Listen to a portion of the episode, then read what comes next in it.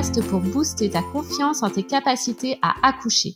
Je suis Marie-Laure, maman de quatre enfants et doula, et j'adore accompagner les femmes à trouver la force en elles pendant leur maternité.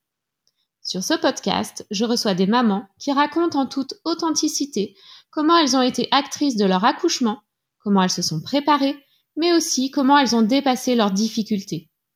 J'espère que ces histoires t'inspireront pour toi aussi pouvoir vivre ton accouchement pleinement et peut-être même transformer ta vie. Bonjour Julie. Bonjour Marie-Laure. Je suis ravie de t'accueillir aujourd'hui pour euh, ton histoire d'accouchement sur le podcast.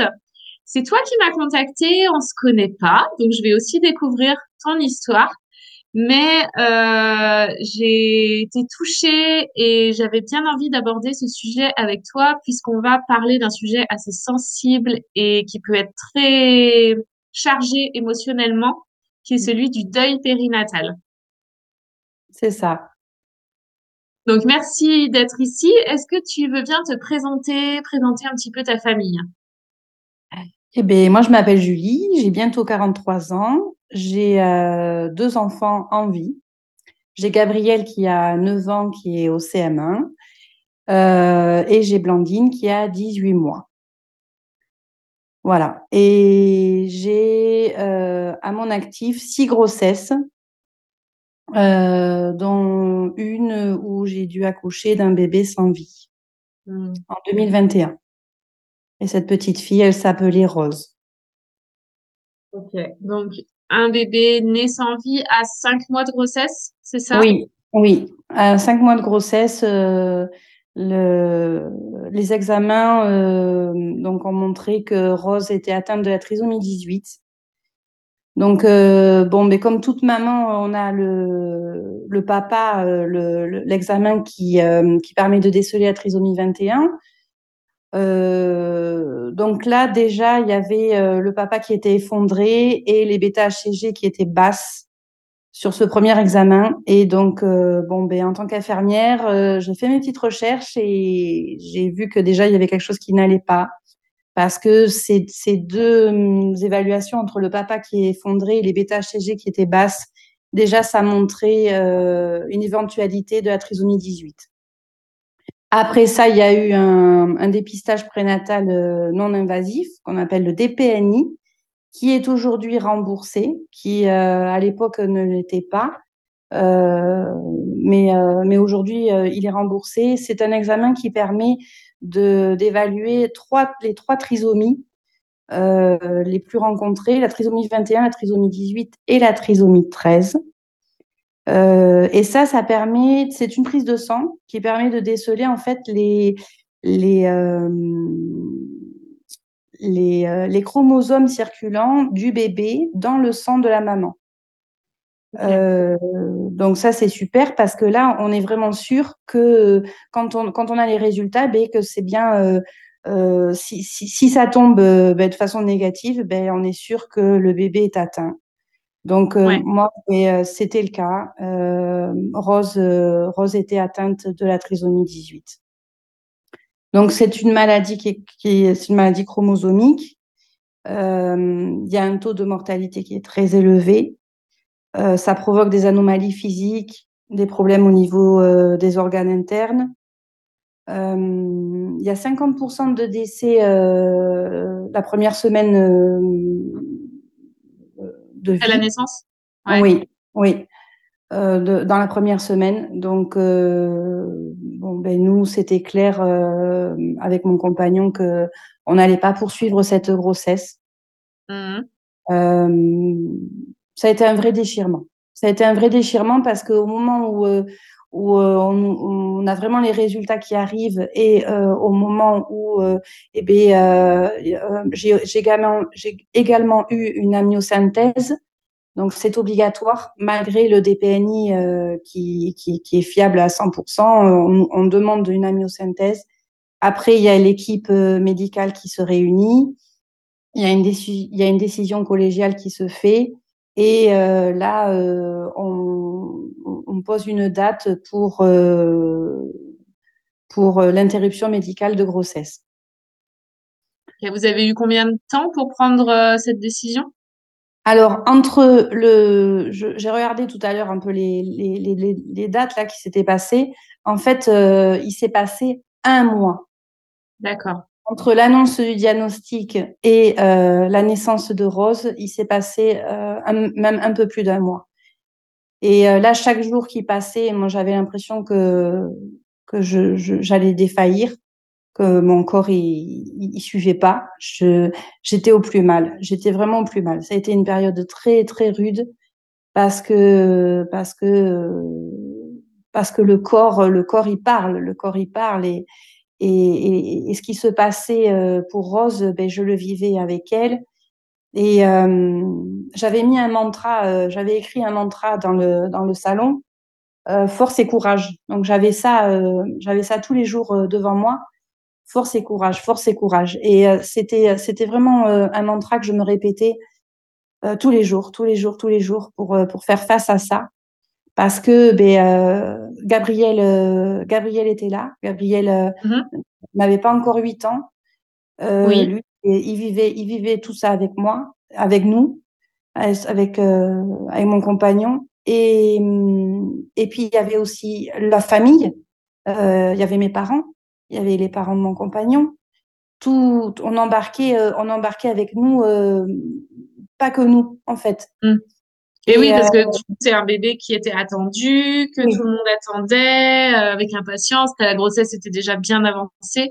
Donc, il y avait déjà un investissement sur ce bébé-là, j'imagine. C'est ça, exactement. Il était attendu. elle était attendue, Rose. Et, euh, et c'est vrai que j'ai même encore, j'ai gardé des dessins de Gabriel où il me dessine avec euh, avec Rose dans mon ventre. Enfin, c'était dur, c'était dur. Et après, il y a le jour, euh, ben, le jour où, où ça y est, euh, il faut il faut sortir ce bébé.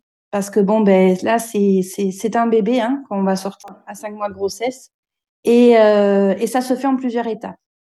Donc il y a déjà une première étape où, où on se rend à la maternité où on nous donne des médicaments pour arrêter le cœur. Donc ça se fait sur déjà avant avant d'en arriver à ce jour-là, est-ce que tu as eu un, un accompagnement par le personnel soignant, par euh, un psychologue peut-être, je sais pas.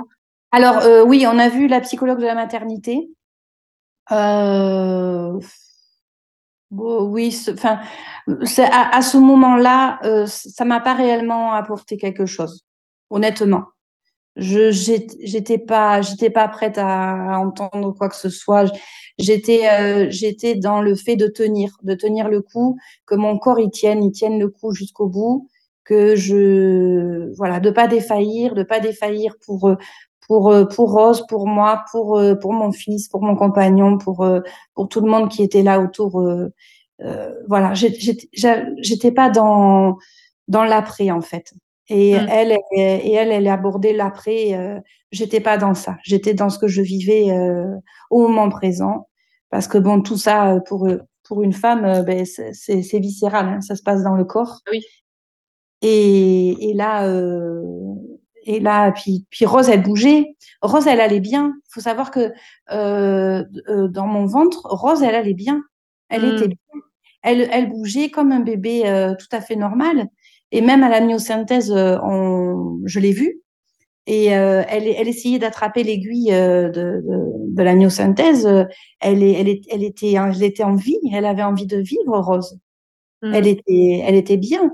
Alors après, les, les dernières échographies ont montré quand même qu'il y avait de l'eau dans le cerveau, qu'il y avait, ça, ça, commençait à, à, dégénérer un peu. Parce que la, la première échographie était parfaite, mais après la deuxième échographie montrait déjà des, des, des choses qui n'allaient pas. Mais, euh, mais jusqu'au bout, euh, Rose allait bien. Rose mmh. allait bien. Donc, on a eu. C'est difficile de sentir la vie en nous en sachant que ça allait bientôt se terminer, quoi. Oui, c'est ça. C'est ça. C'est-à-dire qu'effectivement, il y avait ce, ce, ce, ce, parallèle-là entre ben, la vie et la mort. Euh, la vie, euh, la vie qui, qui, qui, bouillonnait en moi, dans mon ventre, et, euh, et, et la mort qui allait arriver. Mmh. Et ça, c'est compliqué. Et cette décision, elle est compliquée parce qu'en fait, Rose, eh ben, j'aurais pu aller jusqu'au bout de la grossesse.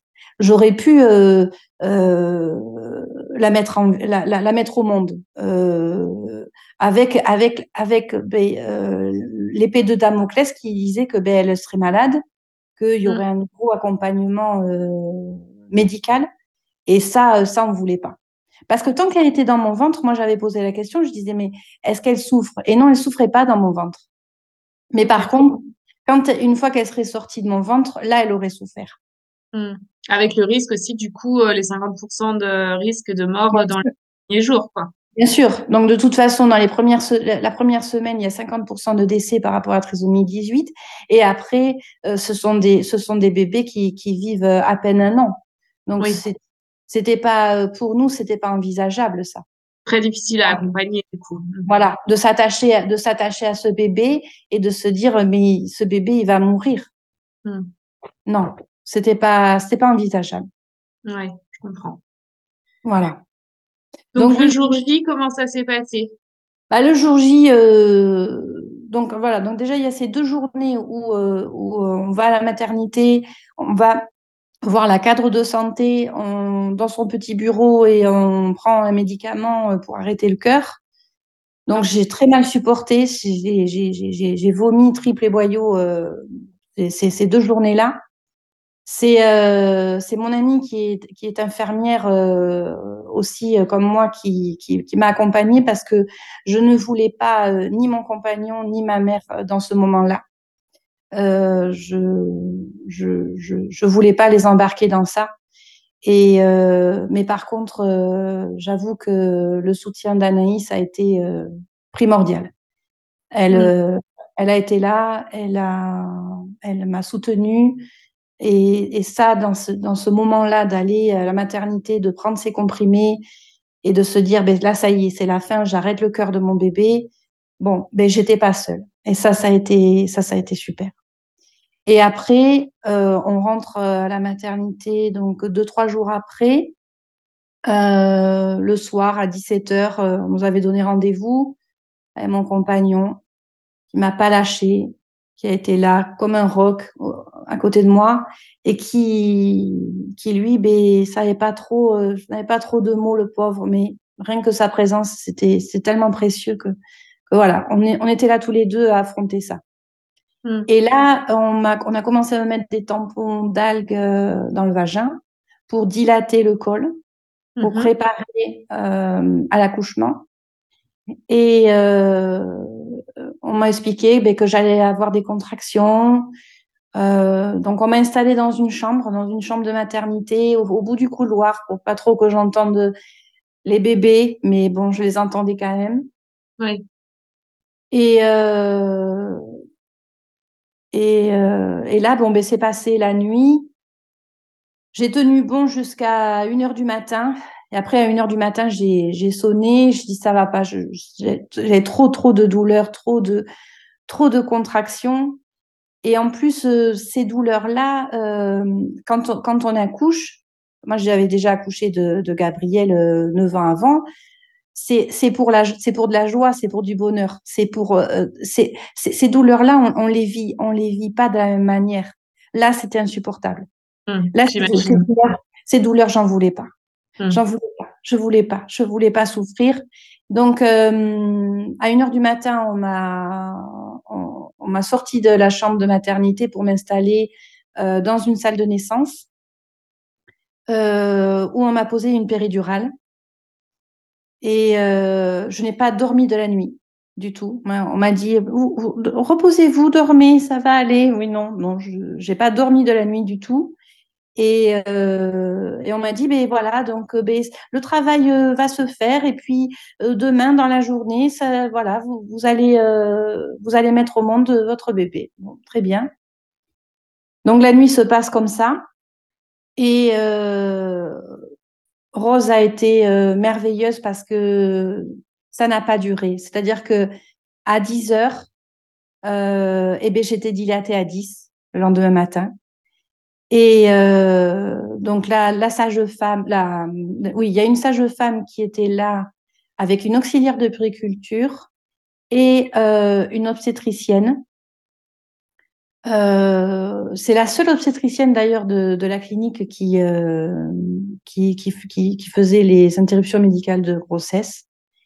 Et, et on, voilà, ensemble, on a mis au monde Rose euh, très rapidement. Donc à 10 heures, j'étais dilatée à 10 et à 10h33, elle était, euh, elle était sortie. Donc sans bruit, évidemment. Mmh, oui. Il n'y a pas de, il y a pas de son là. Hein. On, on, met au monde le bébé, mais on sait très bien qu'il va pas pleurer. L'auxiliaire de puriculture l'a pris, a pris Rose, pour me la préparer. Donc, euh, il y a une petite grand-mère qui, euh, de, qui, qui, qui, prépare des petits euh, cocons en laine euh, pour les bébés euh, comme ça qui naissent sans vie et qui les offre à la maternité. Donc, on, on m'a on, m'a préparé Rose dans ce petit cocon de laine et euh, qui était rose aussi. C'était, mmh. ça m'a, ça m'a touché. Et euh, l'auxiliaire de puriculture a pris les empreintes de Rose, a, a écrit un, sur un petit bracelet de naissance euh, son prénom, euh, sa date de naissance. Donc j'ai tout ça à la maison. Ok. Et c'est, très précieux. Et elle m'a porté Rose. Et euh, donc mon compagnon lui ne souhaitait pas voir Rose donc ça, c'est tout à fait respectable et euh, je n'en veux pas du tout. Et donc, il est, il est sorti et, euh, et l'auxiliaire euh, donc m'a mis dans les bras Rose, dans son petit cocon. Et, euh, et elle m'a dit, ben je, voilà, je vous laisse le temps que vous avez besoin. Euh, vous pouvez la sortir du cocon, vous, vous pouvez voilà, le, la mettre contre vous. Le... Donc, j'ai fait tout ça. J'ai beaucoup observé Rose. Mmh. Euh, Qu'est-ce que tu as ressenti à ce moment-là? C'était très touchant. Parce que parce que c'était mon bébé. Bah oui. Parce que parce qu'il fallait que je, je l'embrasse, fallait que je la touche, fallait que je lui dise au revoir. Et euh, et ça, ça ça m'a fait du bien, même si c'était difficile euh, ça m'a fait du bien de passer euh, ce, ce, petit temps avec elle. Mmh. Euh, ensuite, euh, elle, est, elle est revenue euh, et elle, elle, a, elle a pris Rose dans son petit couffin et elle m'a dit que je pouvais la, la, la réclamer dans la journée autant que j'avais besoin. Donc après, on m'a installée dans, dans, la chambre de maternité. Euh, voilà, toujours pareil, au fond du couloir, hein, pour pas que j'entende, mais bon, j'entendais toujours hein, les, bébés autour, les mamans, les voilà. Et, moi, j'étais dans ma chambre avec euh, mon compagnon, et mais bon, il n'y avait pas de bébé avec nous. Voilà. Euh, donc, donc ça, c'est difficile. Ça, c'est ça, c'est vraiment une épreuve qui est difficile. Et mmh. euh, voilà. Donc, euh, et, et, malgré tout, euh, j'avais aussi une délivrance.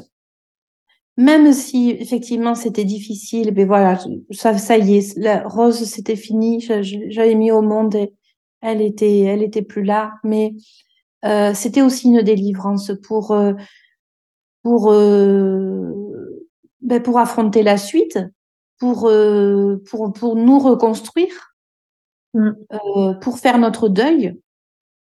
C'était la première étape. Oui. C'était la première étape. Voilà. Et euh, bon, je suis pas restée très longtemps. J'ai dû rester euh, deux jours à la maternité. Deux ouais, c'est déjà pas mal. Oui, et, et après, ben, euh, on est rentré à la maison. Est-ce que tu as revu la psychologue pendant ce séjour? Alors, pas pendant le séjour, mais après. D'accord. Euh, J'ai eu euh, trois rendez-vous avec elle. D'accord. C'est la maternité qui les a organisés? Oui, c'est la maternité qui les a organisés. J'ai eu trois rendez-vous avec elle, mais je n'ai pas fait que ça. Mmh. j'ai, euh, j'étais déjà dans, dans, dans, quelque chose de spirituel dans ma vie. Je, je suis assez tournée vers la spiritualité. Mais là, Rose, elle, elle m'a vraiment ouvert à quelque chose de, de plus, où j'ai participé à beaucoup de cercles de femmes, Mmh.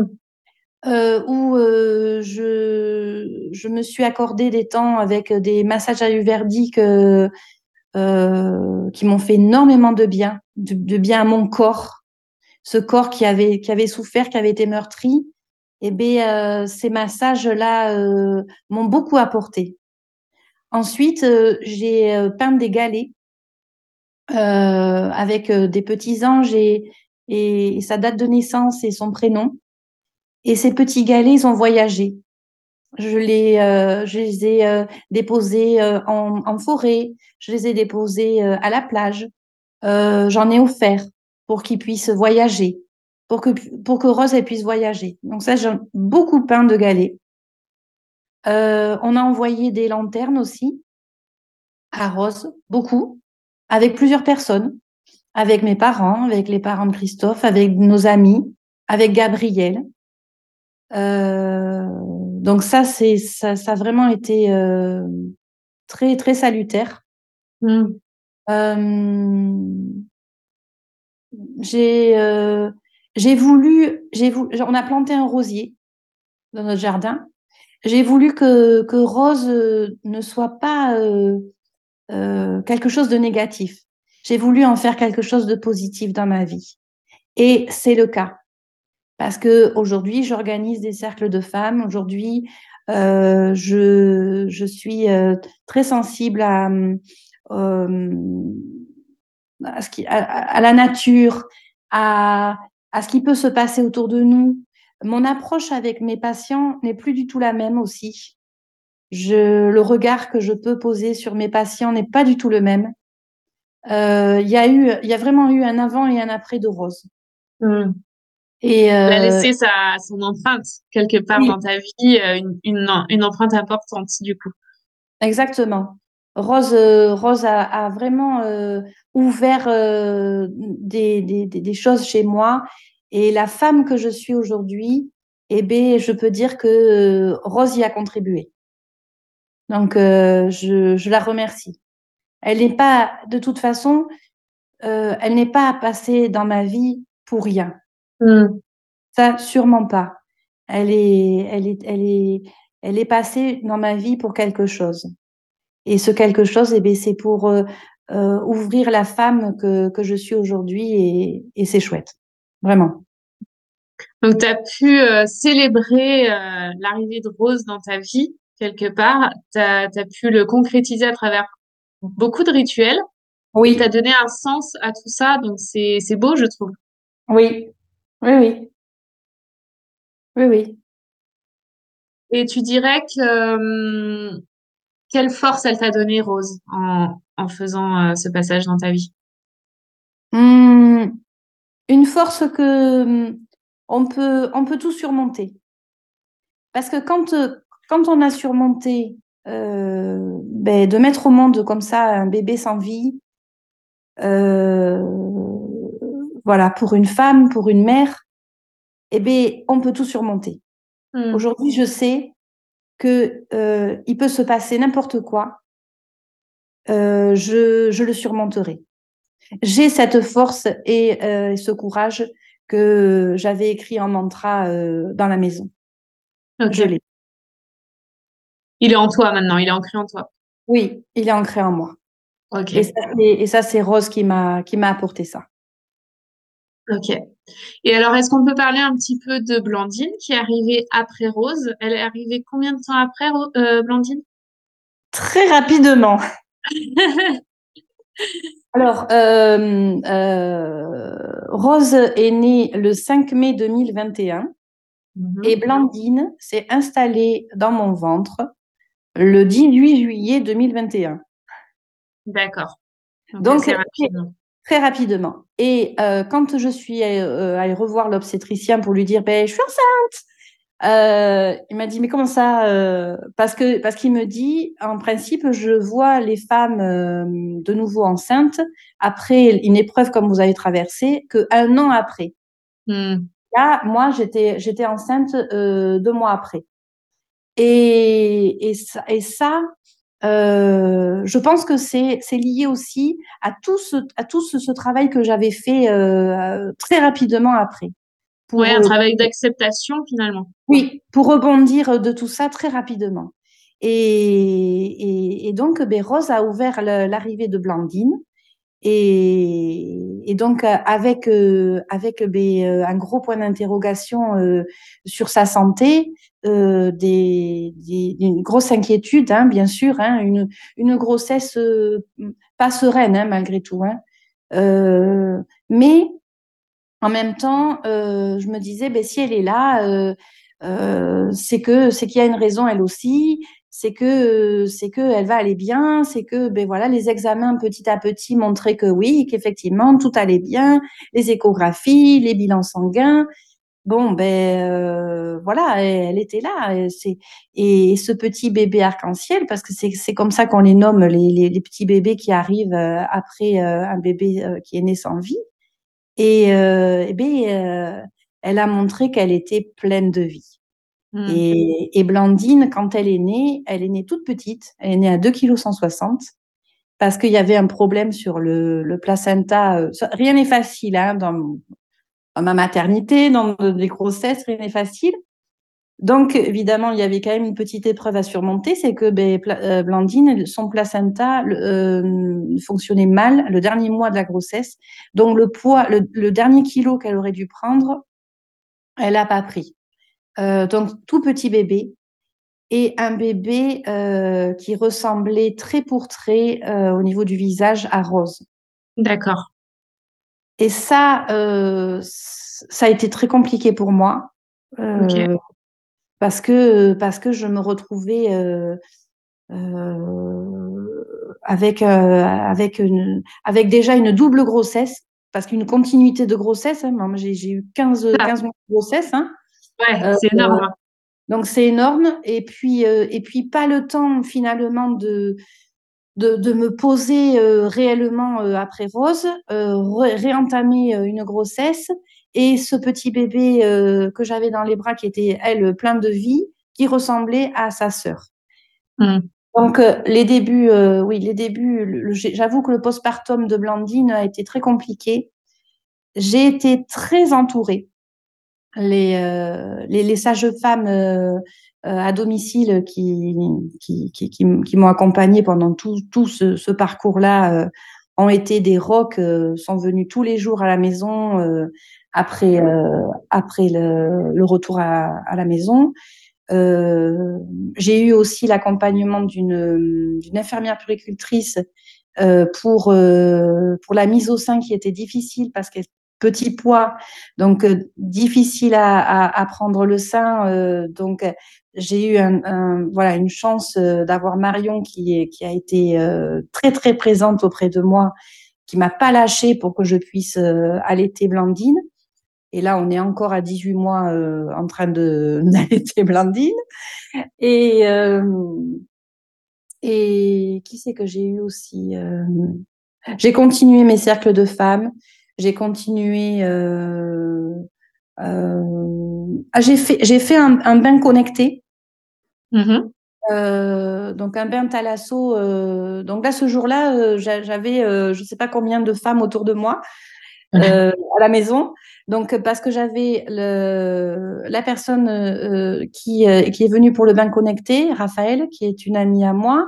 J'ai eu une, une personne qui fait de, du, de, de la coco donc qui est venu euh, avec ses baguettes euh, pour euh, pour que puisse pour que Blandine puisse communiquer avec nous à travers le bain et à travers elle pour nous dire des choses. Il y avait la sage-femme qui était là aussi ce jour-là, mon compagnon, moi. et puis on a fait on a fait venir aussi une photographe pour immortaliser ce moment-là. C'est une vraie cérémonie d'accueil. Exactement, c'était une vraie cérémonie d'accueil. Et, euh, et, et, donc là, sur ce temps-là, et eh Blandine, euh, à travers les, les, baguettes et à travers ce bain thalasso, elle a pu nous dire que euh, n'était pas rose, qu'elle était bien mmh. Blandine, que euh, il fallait euh, voilà la considérer comme telle et que euh, et que comment dire qu'elle était là, qu'elle était pleine de vie, qu'elle était là, qu'elle allait bien, que, que voilà, que le, le, la vie allait être douce avec elle, et c'est vrai. La Hmm. vie douce avec elle. Et donc là, à ce moment-là, elle avait trois semaines de vie, donc l'allaitement était très compliqué. Elle prenait pas le sein, elle n'y arrivait pas. On a mis en place plein de choses, mais ça marchait pas. Et après ce bain, après cette coco, euh, les filles m'ont dit installe-toi dans le canapé, enveloppe-la dans la serviette et mets-la au sein. Tu vas voir. Et là, elle a pris mon sein. Hmm. Et là, c'était magique. Là, c'était magique. Euh, Là, je me suis dit, mais c'est pas possible. Ça y est, elle arrive à prendre mon sein. Euh, Et là, c'était c'était merveilleux. Vraiment. Ça a été le début de l'allaitement, euh, du coup, plus fluide? Oui, exactement. Et euh, ce que j'ai oublié de dire, c'est qu'on a fait un cercle de femmes euh, pendant, à la fin de ma grossesse, quelques jours avant la naissance de Blandine.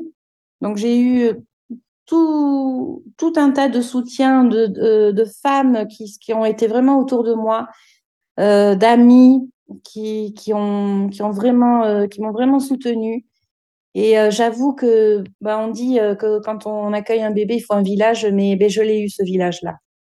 Et ça a été très précieux. Hmm. Ça m'a aidé, vraiment. Quel souvenir tu gardes de l'accouchement de Blandine, de la venue au monde de Blandine, du coup?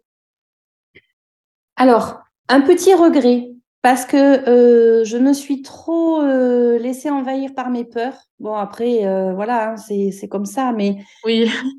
j'ai géré comme j'ai pu. Mais j'aurais bien aimé un accouchement un peu plus physiologique. D'accord. un peu plus nature que j'ai eu. C'est-à-dire que bon ben j'ai eu j'ai eu un déclenchement, j'ai eu une pause de péridurale, j'ai eu euh, voilà un accouchement standard. Euh, voilà, ça, ça serait mon petit regret de me dire de, de, de, de m'être laissé trop embarquer par mes peurs euh, et de pas euh, de pas avoir été suffisamment à, à l'écoute de ce que j'avais envie et besoin. Hmm.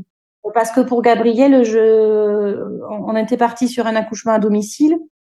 Euh, donc, il s'est fini en césarienne, mais euh, j'ai, je, je suis restée euh, 14 heures à la maison avec la sage-femme, euh, où j'ai fait euh, bah, euh, le, le, le, bain, euh, les promenades, euh, les, j'ai fait un gâteau pendant mes contractions, j'ai, fait tout un tas de choses euh, euh, pour, euh, pour mettre au monde Gabriel. Et là, c'est vrai que j'ai pas eu ça. Elle est née en 6 heures. Ça a été très rapide. Et, et bon, voilà. Aujourd'hui, 18 mois après, je peux dire que ça a été mon petit regret de de ne pas avoir été suffisamment en alerte et à l'écoute de ce que j'avais réellement besoin. Je me suis un peu laissée faire par l'équipe médicale. En même temps, tu étais aussi vachement vulnérable, j'imagine. Donc, euh... Oui, c'est ça. Je pense qu'effectivement, à ce moment-là, euh, j'étais pas en mesure de, oui, de prendre des décisions vraiment, euh, je sais pas, je, je sais pas. Ok. Et puis il y avait cette histoire de petit poids. De... Oui, c'est ça, c'est ça. En plus, elle est née toute petite, euh, et puis j'avais peur, j'avais peur. Ouais. Non, mais c'est compréhensible.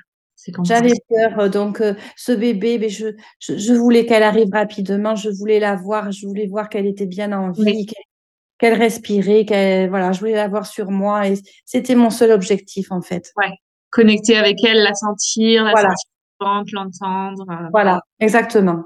Mmh. Ok. Mmh. Je te remercie beaucoup, Julie.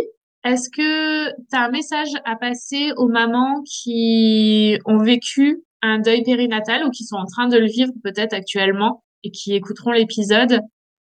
Qu'est-ce que tu aurais envie de leur dire? Qu'elles soient, qu'elles soient entourées, qu'elles n'hésitent pas à en parler, euh, que ce, ce n'est pas tabou. Faut, faut pas, faut, faut, faut pas le, le, le cacher ou ne pas hésiter à en parler. En parler, c'est libérateur. Parlez de, pa, parlez de, parlez de vos bébés, parlez de, de, de, de, de, ce que, de ce que vous ressentez, de, faites-les vivre ces bébés-là. Mmh. Et, euh, et, et, surtout s'écouter, écouter ses besoins, ses ressentis, euh, faire ce qui, ce, ce, ce, qui vous fait du bien. donc là, moi, ben moi c'était c'était les galets, c'était envoyer des, des lanternes, c'était faire des cercles de femmes, c'était faire des massages, mais ça, ça peut être tellement d'autres choses. se faire du bien, prendre prendre le temps, prendre le temps de de, de, de faire ce deuil et de et de le et de le vivre réellement, de pas faire mmh. semblant. Là, on peut pas faire semblant. Ouais. Et puis surtout aussi, ce que j'aimerais rajouter, c'est que même si le bébé est décédé et qu'il n'est pas avec vous, bah, vous, en tant que femme, vous êtes en postpartum et vous avez autant le droit qu'on prenne soin de vous qu'une femme qui a son bébé, voire peut-être même encore plus, j'en sais rien, parce que ce que vous vivez, c'est, c'est vraiment difficile émotionnellement, physiquement. Euh. donc, il faut pas oublier que voilà, vous êtes aussi en postpartum et vous avez le droit à ce qu'on prenne soin de vous. Exactement. Et moi, je remercierai jamais assez euh, Béatrice, euh, cette auxiliaire de périculture qui, qui, qui, a mis tout ça en place comme pour un, pour un bébé en vie, qui me l'a préparé, qui, qui a fait ses empreintes, qui a fait son petit bracelet, qui, qui l'a fait exister. Et, mmh. euh, et aujourd'hui, Rose, elle est sur notre livret de famille, elle fait partie de notre famille. J'allais te poser la question, est-ce que vous avez pu la déclarer oui, oui, oui, oui, oui, oui, oui. Rose, elle, est sur notre livret de famille. On avait le choix. On pouvait euh, faire le choix de, de, la mettre ou pas. Mais nous, euh, nous, on a, on a décidé de, de la mettre. Oui, ça, en, t'écoutant, ça me semble évident, mais elle fait vraiment partie de votre famille, quoi. Oui, oui, exactement.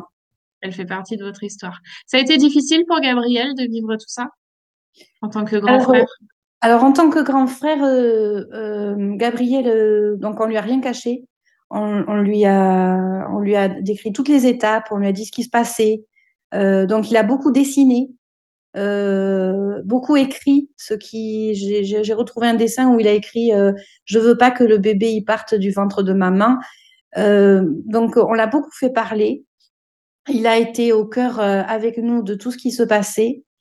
Et euh, quand quand donc j'ai été enceinte de Blandine, là il m'a dit là ce, ce bébé là il faut pas qu'elle parte. Hein. Euh, elle va bien maman, elle va bien. Et régulièrement il me disait elle va bien Blandine, elle va bien. Et, euh, et bon il s'est calmé avec ça, mais euh, les mois qui ont suivi la naissance de Blandine, il répétait ça. Elle va bien petite sœur. Oui oui elle va bien petite sœur. Et, euh, et c'est un grand frère qui est tellement attentionné, qui est tellement proche de sa sœur qu'il attendait, sa petite sœur, et, et qui, qui lui donne le bain, qui la fait manger, qui joue avec elle, qui est, voilà, qui est très, très présent. Mmh. Et, ça euh, m'émeut euh, beaucoup. et il va bien, il va bien, Gabriel, parce que, parce que je pense que le fait qu'on lui ait rien caché, le fait qu'il ait participé avec nous à tout ça, euh, ben, euh, voilà, il a envoyé des lanternes. Lui aussi, il a peint des galets. Euh, lui aussi, il les a déposés. Lui aussi, il a participé à tout ça. Et je crois que c'est, ça a été important pour lui, ça. Oui, ça lui a permis aussi de faire son deuil et de traverser ça. oui. je trouve ça très intéressant la manière dont tu en parles, que tu expliques comment comment tu as accueilli ça et comment tu l'as intégré dans ta vie, parce qu'au moins c'est pas un sujet tabou, alors que on entend quand même très peu parler euh, des deuils euh, comme ça. Ça reste tabou. Les gens, voilà, ils le vivent, mais ils le gardent pour eux. Ils en, ils partagent pas forcément autour de ça parce que bah, les situations s'y prêtent pas. Mais en même temps, c'est tellement important pour ceux qui le vivent. Oui, tout à fait. Tout de à pouvoir fait. savoir qu'ils sont pas seuls et qu'il y en a d'autres et que et qu'on on, on, peut en sortir grandi plus Exactement. fort et qu'on peut accueillir un bébé en bonne santé après oui, complètement, complètement. On peut accueillir un bébé euh, en bonne santé après, c'est certain. Parce que ce que m'avait dit l'obstétricien, il m'avait dit, c'est bon, ben effectivement, c'est une malchance. Cette petite Rose, elle a la trisomie 18, mais sachez que si vous avez un autre bébé, euh, il y, a, toutes les chances que ce, ce, bébé qui va suivre soit en bonne santé. Euh, voilà, il n'y a aucune raison. Donc, euh, faut garder espoir garder l'espoir. Merci, on va finir là-dessus, je crois. Merci beaucoup, euh, Julie. Et puis, bah, je vous souhaite une euh, belle continuation avec, euh, avec votre famille. Merci, Marie-Laure. Merci beaucoup.